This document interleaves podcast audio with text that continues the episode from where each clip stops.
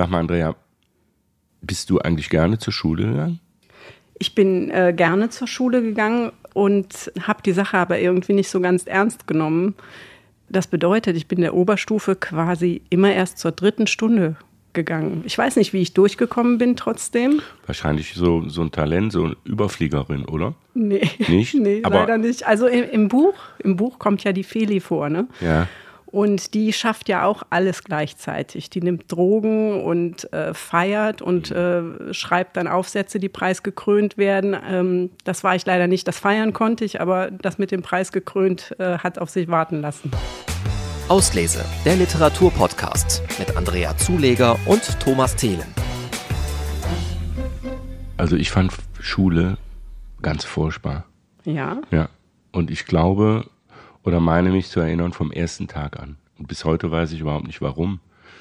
Aber als ich dieses Buch gelesen habe, hatte ich ein ganz gutes Gefühl dafür, was möglicherweise Gründe dafür gewesen sein können. Vielleicht sind wir ja auch äh, zwei klassische Vertreter dieser Art. Äh, Mädchen scheinen da irgendwie besser durchzukommen. Das ist ja bei Tonio Schachinger auch so. Mhm. Und ähm, die Erniedrigungen, die so tagtäglich an der Reihe sind, die erleben Mädchen, glaube ich, ein bisschen anders. Also ich kann mich auch an den Lehrer erinnern, so ähnlich wie äh, der Dolina im Buch. So einen Sadisten, das war ein Englischlehrer bei uns, der fing immer zwischendurch ähm, suffisant an zu lachen. Das war ein absoluter Zyniker. Also das war gruselig. Bei, bei mir hat's und darum auch die Analogie zu diesem Buch, glaube ich, sehr viel mit dem Thema Autoritäten zu tun da hatte ich, glaube ich, von Anfang an echt wie der Protagonist hier im, im Buch auch ein, ein erhebliches Störgefühl. Und äh, ich, ich habe es ja nun auch geschafft, bin ja durchgekommen, auch bis zum Ende, aber da war immer so ein permanentes Druckgefühl. Und äh, erstaunlicherweise ging dies überhaupt nicht von meinen Eltern aus. Die waren da sehr locker und die hatten auch gar keine Erwartungshaltung, aber irgendwas war an der Institution, was mir Schule gänzlich verlitten hat. Ja. Also an den Druck kann ich mich auch erinnern und ich meine, wir haben ja auch beide Kinder. Ich kann das auch, äh, kenne diesen Druck auch von den Kindern und da hat sich eigentlich in den letzten 50 Jahren nicht viel dran geändert. Mhm. Und es gibt Leute, die können diesen Druck ganz gut verdrängen. Mhm. Und es gibt Kinder, die das nicht schaffen.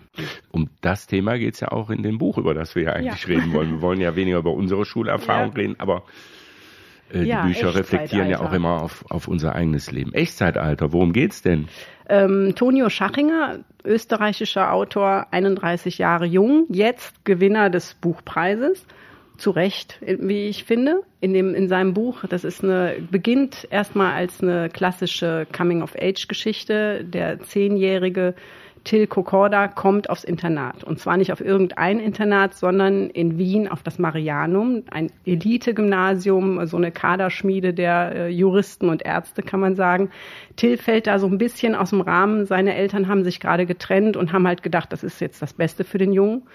Und zunächst scheint diese Schule auch sehr schön zu sein, so im äh, Schloss Schönbrunn gelb was ihm wohl auffällt, ist so eine kleine Mauer um dieses Gebäude rum. Mhm. Und ähm, die, das ist auch ein Bild für diese Schule. Die ähm, kapselt sich ab allen Lebenswirklichkeiten außen und hat eine Mauer um ihre Bildung gezogen. Und drinnen wütet noch ein ganz anderer Geist, unter anderem eines sadistischen Lehrers Dolina, der ähm, es schafft, eigentlich alle Kinder zu kleinen Duckmäusern zu machen. Und in dieser Geschichte, ähm, das ist eigentlich eine Befreiungsgeschichte, mm. ein bisschen würde ich mhm. sagen, wird der junge Till vom, ja, er ist am Anfang zehn und nachher ist er irgendwie 19. Und seine Befreiung besteht darin, Age of Empire zu spielen und das sehr, sehr gut. Also er wird darin wirklich Weltklasse. Das hat mm. natürlich in der Welt dieser, äh, dieses Instituts überhaupt keine Bedeutung. Und äh, wie er sich da durchkämpft und wie er so seinen Weg findet, das erzählt Tonio Schachinger. Es ist ja im Grunde genommen genau diese Geschichte über diese Schule, um diese Umgebung. Das ist der eine Part und das andere ist ja einen großen Teil dieses Romans ausmacht und wie ich finde sehr beachtlich und toll erzählt. Sehr respektvoll ist eben diese ganze Gaming-Geschichte. Bei dieser Schule, dieser Dolina, dieser Lehrer, ich glaube, der hat bei mir direkt am Anfang, als er da auftaucht, eben diese Reflexe sogar ausgelöst. Da wurden bei mir Erinnerungen wach und äh, das ist ja einer, den man überhaupt nicht haben will als Lehrer. Ne? Ist ja ist ja furchtbar und äh, ja. ja, das ist so ein alter Rohrstock-Humanist, äh, sehr belesen, der äh, seine, seine Schüler durch die Reklamhefte prügelt ja. quasi und der jede kleinste Schwäche sofort erkennt, der riecht quasi, wenn du deine Aufgaben nicht gemacht hast. Mhm. Und dann wird der, wirst du nach vorne zitiert und du äh, hast auf jeden Fall eine Strafe hinterher. Und äh, er nimmt das bisschen Freizeit, was diese Kinder haben, nimmt er denen sukzessive, eigentlich in jeder Stunde. Wurde eigentlich an irgendeiner Stelle erwähnt, wie alt der äh, Dolina ist. Ich habe ich, ich hab mir den gar nicht so alt vorgestellt, sondern eher so einen so mittelalten ähm, Lehrer, der wirklich Spaß dran hat. Ja, ist ein Sadist. Ist ne? ein Sadist, ne? Aber der, ein Mittelalterlehrer, mhm. würde ich auch sagen. Wobei, mhm. äh, doch, es wird irgendwo erwähnt, dass er in den 60ern aufgewachsen okay. ist. Okay. Weil da äh, wird ja auch noch seine Mutter erwähnt, mhm. die mhm. ihn praktisch nach einem Erziehungsratgeber mhm. in Österreich mhm. äh, von Johanna Hara, mhm. die äh, hat doch dieses äh, Mutter, erzähl mir von Hitler. Und mhm. die hat dieses, äh, das stimmt äh, die deutsche Mutter und ihr erstes Kind. Das ist so ein Erziehungsratgeber, der, glaube ich, obwohl der nach dem Zweiten Weltkrieg verboten war, ähm, bis in die 60er hinein noch gutiert wurde. Was Schachinger halt schafft, indem er uns diesen Dolina da präsentiert als eine der Hauptfiguren in diesem Buch, dass man sich tatsächlich irgendwie, ich fühlte mich da auch irgendwie immer, wenn der auftritt, selber schon ganz, ganz unwohl. Und dieser, dieser Kokorda, äh, ist echt ein, äh, ein bemitleidenswertes Kerlchen da, immer ja. wenn es um das Schulthema geht. Der tut einem ja echt also, wirklich leid. Ne?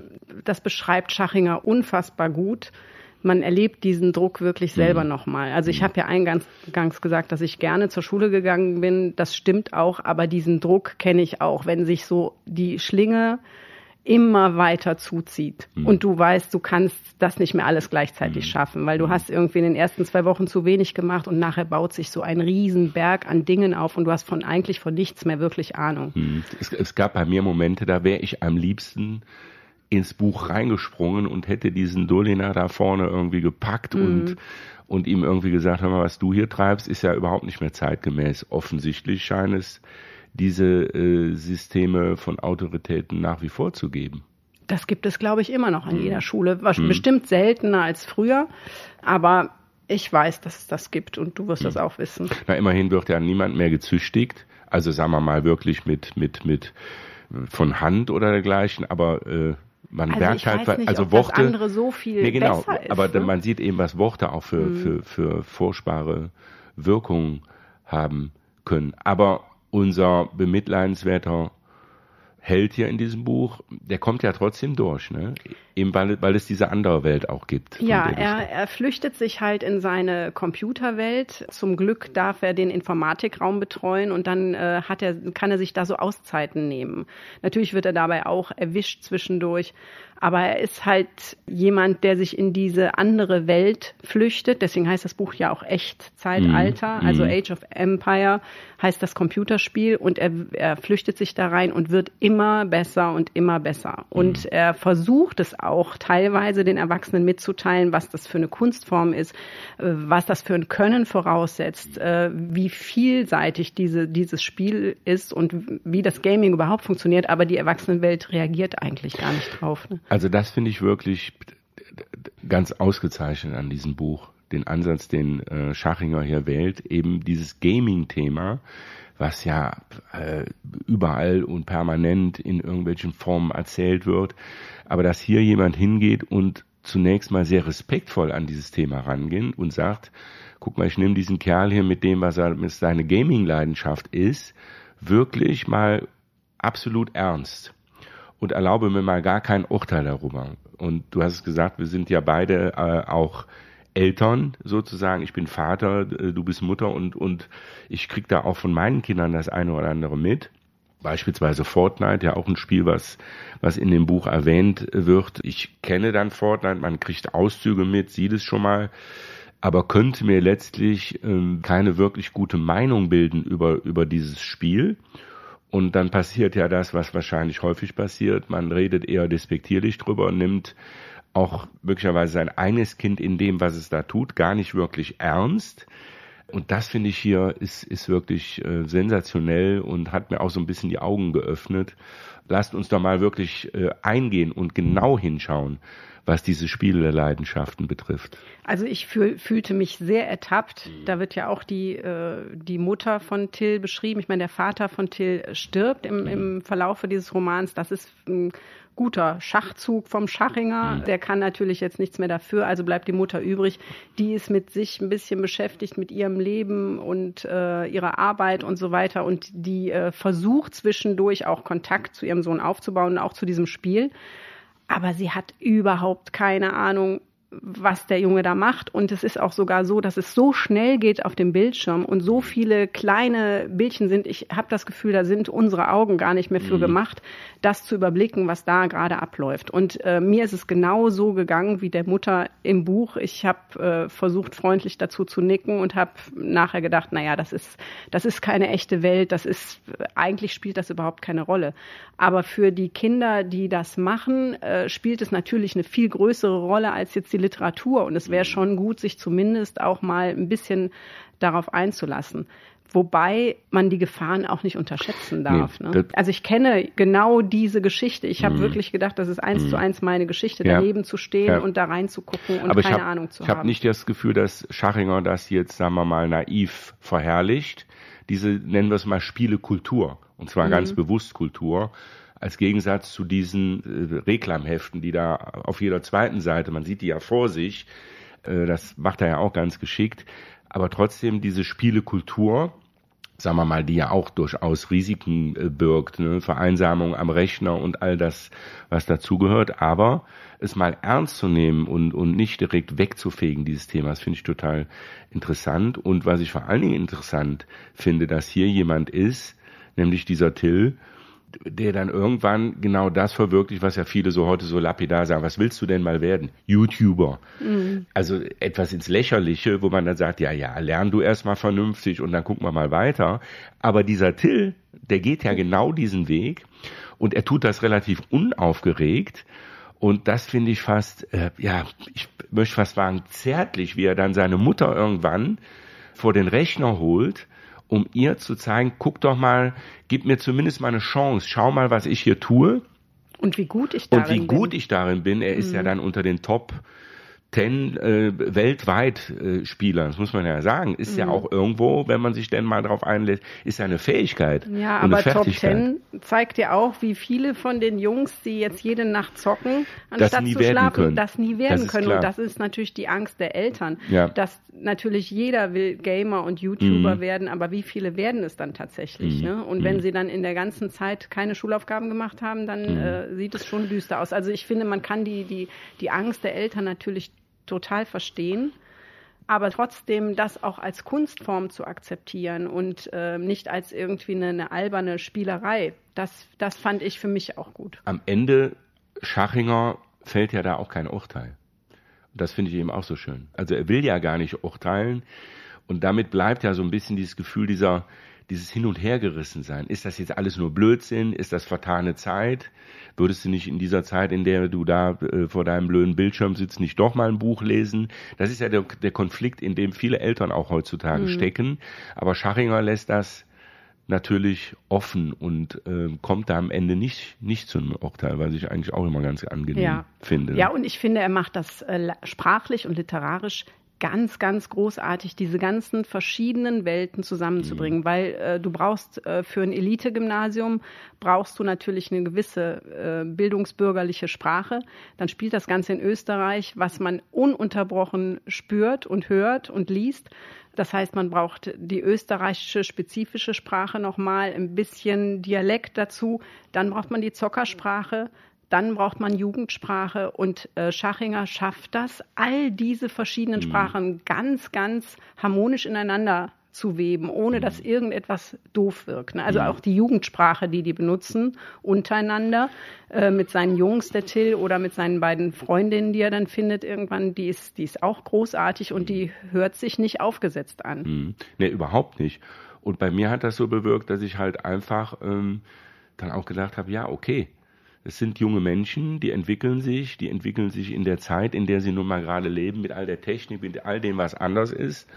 Und am Ende darf man trotzdem auch ähm, Hoffnung haben, dass aus denen etwas wird, was auch immer es am Ende dann ist. Ne?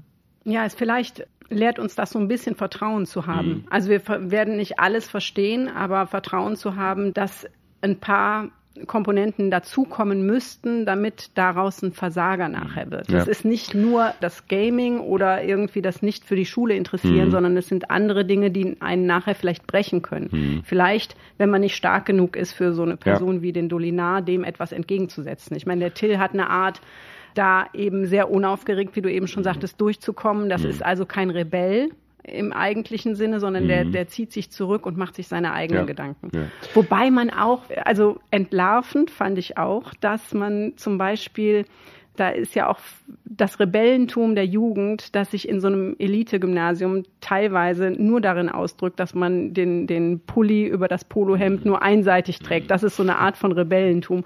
Und als Eltern denkt man manchmal, solche Kinder wollte man nie haben. Mhm. Aber wenn man weiß, in welchen Schwierigkeiten Kinder manchmal sind, mhm. dann entlarvt man sich selbst und denkt, ach, manchmal hätte man so einen Polohemdträger ja. doch, doch ganz gerne, ja, oder? Der so einfach da durchflutscht durch das System. Ja, ja. Der ähm, Schachinger, du hast äh, eingangs erwähnt, hat jetzt mit diesem Roman den Buchpreis bekommen. Ich würde mal sagen, wir sind uns einig, verdient, weil es einfach ein tolles Buch ist. Ja, ist ein tolles Buch. Ähm, wobei es ja nicht unbedingt so sein muss, dass immer der Buchpreisträger oder die Buchpreisträgerin muss ja nicht immer ein tolles Buch sein. Am Ende geht es ja um den eigenen Geschmack. Mhm. Aber offensichtlich äh, trifft das unseren Geschmack besonders hier. Also das ist ein, schon ein klassisches Buch. Mhm. Es ist äh, schon auch eine konventionelle Erzählweise. Aber es hat sehr, sehr viele Ebenen. Das finde ich wirklich toll. Ich muss auch sagen, dass ich mit den äh, Buchpreisgewinnern eigentlich sehr oft sehr zufrieden mhm. bin. Und ähm, diesmal hat die Jury natürlich auch nochmal dazu gesagt, wahrscheinlich sagen sie das immer, also alle, die auf der Shortlist stehen, sind im Grunde genommen Buchpreisgewinner. Und sie nehmen aus diesen sechs einen heraus, wo irgendetwas besonders mhm. getriggert worden ist, aber man kann nicht sagen, dass jetzt eins besser oder schlechter ist. Und also, ich meine, wir hatten ja auch Sylvie Schenk genau. ne, auf der Shortlist. Ja. Also Sie Sylvie saß ja bei der Preisverleihung, äh, bei der Verkündung neben Schachinger und hat sich, glaube ich, erheblich mit ihm mitgefreut. Ne? Das ja. fand ich eigentlich ein sehr, sehr schönes Moment. Bild, ne? Schönes Bild. Ne? Ja, also in dem Moment, wo ähm, die Jury das verkündet hat, da hat sie ihm hm. so aufs Bein genau. geklopft und hat sich Verdient. richtig mitgefreut. Das ja. war schön, ja. Wobei die Sache mit den Preisen, das wird ja auch ewig immer ein bisschen widersprüchlich bleiben. Da kann man, kann man sagen, das ist das beste Buch des Jahres, das ist das beste Musikstück des Jahres. Also das muss man ja auch immer mit einer, wie ich finde, mit einer äh, vernünftigen Distanz betrachten. Aber am Ende muss, muss sich so eine Jury natürlich auch entscheiden. Ja, es ist halt äh, eine Möglichkeit, nochmal äh, die Literatur nochmal in den Fokus zu rücken. Mhm. Äh, in der Zeit gucken die Leute darauf, wer wird denn jetzt der Gewinner äh, letztlich kann man so ein, kann man nicht den besten Roman in deutscher Sprache küren für ein Jahr. Aber der ist eben schon, schon gut. Ich habe übrigens einen kleinen Tipp vielleicht hier, in, äh, den ich in unserer Podcast-Folge jetzt einfach mal den Zuhörerinnen und Zuhörern zurufen würde. Das ist, ich habe das Buch gehört. Es ist auch im Moment vergriffen. Man bekommt es, glaube ich, gar nicht. Also wir haben es ja versucht. Wir hatten dann schon eine frühe Fassung als Fahnen, aber ich habe es gehört und es ist nochmal ein, äh, wie ich finde, doppelter Genuss, weil natürlich äh, der österreichische Slang, weil es wird von einem Österreicher gelesen und das macht es, wie ich finde, nochmal intensiver, weil man kann sich vorstellen, so wenn dieser Dolena da die ganze Zeit äh, und das das äh, hat mich nochmal besonders gepackt. Also wer das als Hörbuch sich äh, anhören äh, will, der der äh, entscheidet sich gut an der Stelle, weil es ist echt Also ich habe teilweise mir das äh, laut vorgelesen ja. und musste auch teilweise laut lachen, ja. weil der, der, der kann das äh, so gut. Also das ist ja nicht nur, dass man den Dialekt hört, sondern auch der Sprachaufbau ist ja ein mhm. bisschen anders. Und das baut Schachinger sehr, sehr gut ein. Und mhm. äh, das ist beim Lesen, äh, das, das ist so, so fluffig irgendwie. Obwohl der sehr gedrechselte Sprache, besonders am Anfang, finde ich, merkt mhm. man, dass er so unheimlich viele Schachtelsätze und Nebensätze. Und äh, es ist dann schon ein bisschen kompliziert, aber wenn man den, den Österreich-Slang ein bisschen im Ohr hat, dann flutscht das Ganze super gut und es ist echt schön zu lesen. Ja. Und obwohl er ja nun wirklich auch relativ viele philosophische und literarische Exkurse einbaut. Wie Absolut. Haben die, wie haben die dir gefallen? Ähm, mich sprechen die ja immer an. Also ich mhm. finde ja, äh, da, wo das passiert, in jedem Buch bin ich immer ganz aufmerksam. Könnte ja auch manchmal sein, ein bisschen Name-Dropping, ne? wenn dann kommt ja Thomas Bernhard, dann kommen aber auch Michael Köhlmeier. Es gibt ja viele Referenzen auch an Kamsky kommt an Ja, es gibt ganz viel. Und mir gefällt das eigentlich immer so, diese, diese literarischen Exkurse dann auch. Also ich glaube, dass äh, es sich bei ihm sogar lohnen würde, da auf die einzelnen äh, Fährten zu gehen, mhm. weil ich glaube nicht, dass es ein reines Name-Dropping bei ihm ist. Also mhm. gerade im Bezug auf Thomas Bernhard gibt es sehr, sehr viele Analogien. Mhm. Thomas Bernhard ist ja nun einer der bekanntesten österreichischen Autoren und äh, ein Skandalautor, der sich ebenso wie Schachinger eigentlich an Österreich abgearbeitet mhm. hat und auch an dem an der Bigotterie, an dem nicht ganz überwundenen Nationalsozialismus. Das mhm. ist, sind ja alles Themen, die beim Schachinger mhm. auch eine Rolle spielen. Mhm. Und äh, bei Bernhard ist es so, der hat selber auch eine Autobiografie mal geschrieben in fünf Teilen. Das hört sich jetzt wahnsinnig viel an, sind mhm. aber ganz kleine mhm. Bücher. Und in einem dieser Bücher geht es um eine Erziehungsanstalt, der war nämlich auch im Internat mhm. in Salzburg. Und Thomas Bernhard hat wirklich versucht, sich mit seinen Hosenträgern in diesem Salzburger Internat umzubringen. Und das war am Ende des Zweiten Weltkrieges, das war dann noch unter der Herrschaft von so Nazi-Lehrern. Danach wurden die Nazi-Lehrer ausgetauscht durch äh, katholische Lehrer, mhm. was nicht besser war. Es mhm. waren relativ äh, schlimme Fanatiker. Was ich nur sagen will, dieses Abarbeiten an Österreich, dieses Abarbeiten auch am Nationalsozialismus, denn auch der Schachinger ist eigentlich auch politisch, mhm. finde ich. Mhm. Das haben die gemeinsam und auch den Humor. Ganz kurz noch dazu, also das kann ja kein Zufall sein, jetzt diese Verweise Richtung Bernhard.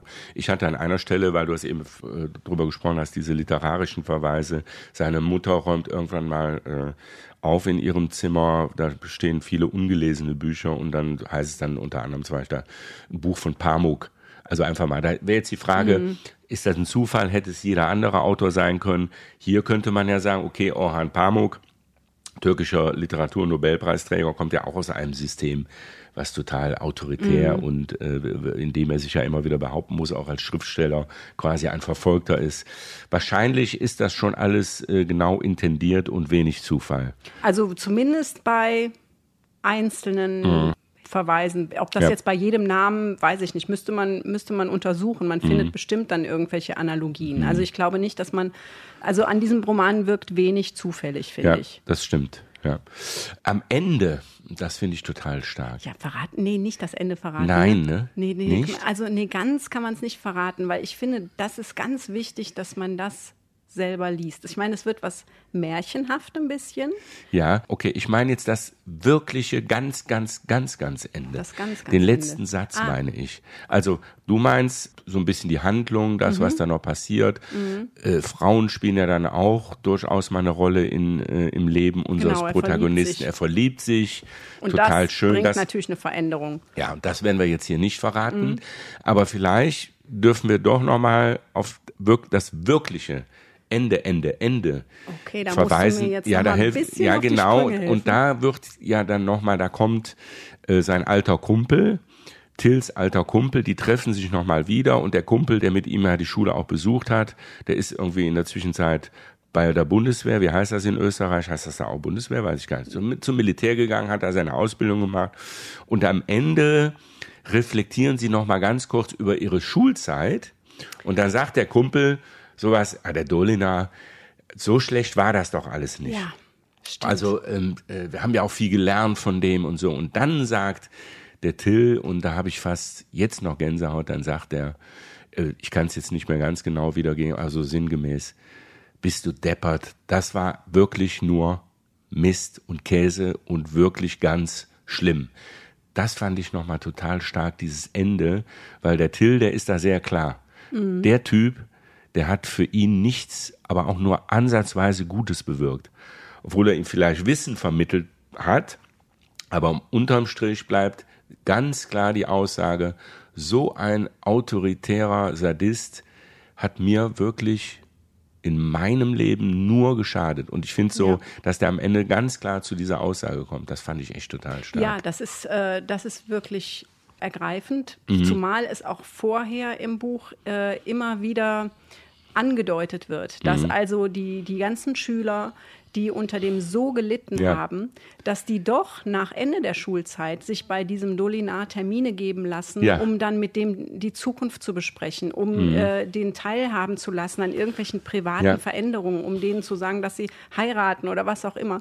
Und dass das eigentlich, ähm, was ist das? Was ist das für eine, für eine Art von, ist das eine Art Masochismus? Also da ist auch ein, sehr also heuchlerisch, also, ne? Also man also, braucht einen Sadisten und einen, der das ja, mit sich machen lässt. Möglicherweise. Die Kinder können sich nicht wehren, aber wenn man erwachsen ist, ja. dann darf man raus aus diesem System. Mhm. Das tut der Till ja. Und manche tun es eben nicht. Und, und es Militär könnt, ja, und es könnte, es könnte auch, sagen wir mal, wir haben ja die uns, glaube ich, ganz gut angeeignet hier in unserem Podcast.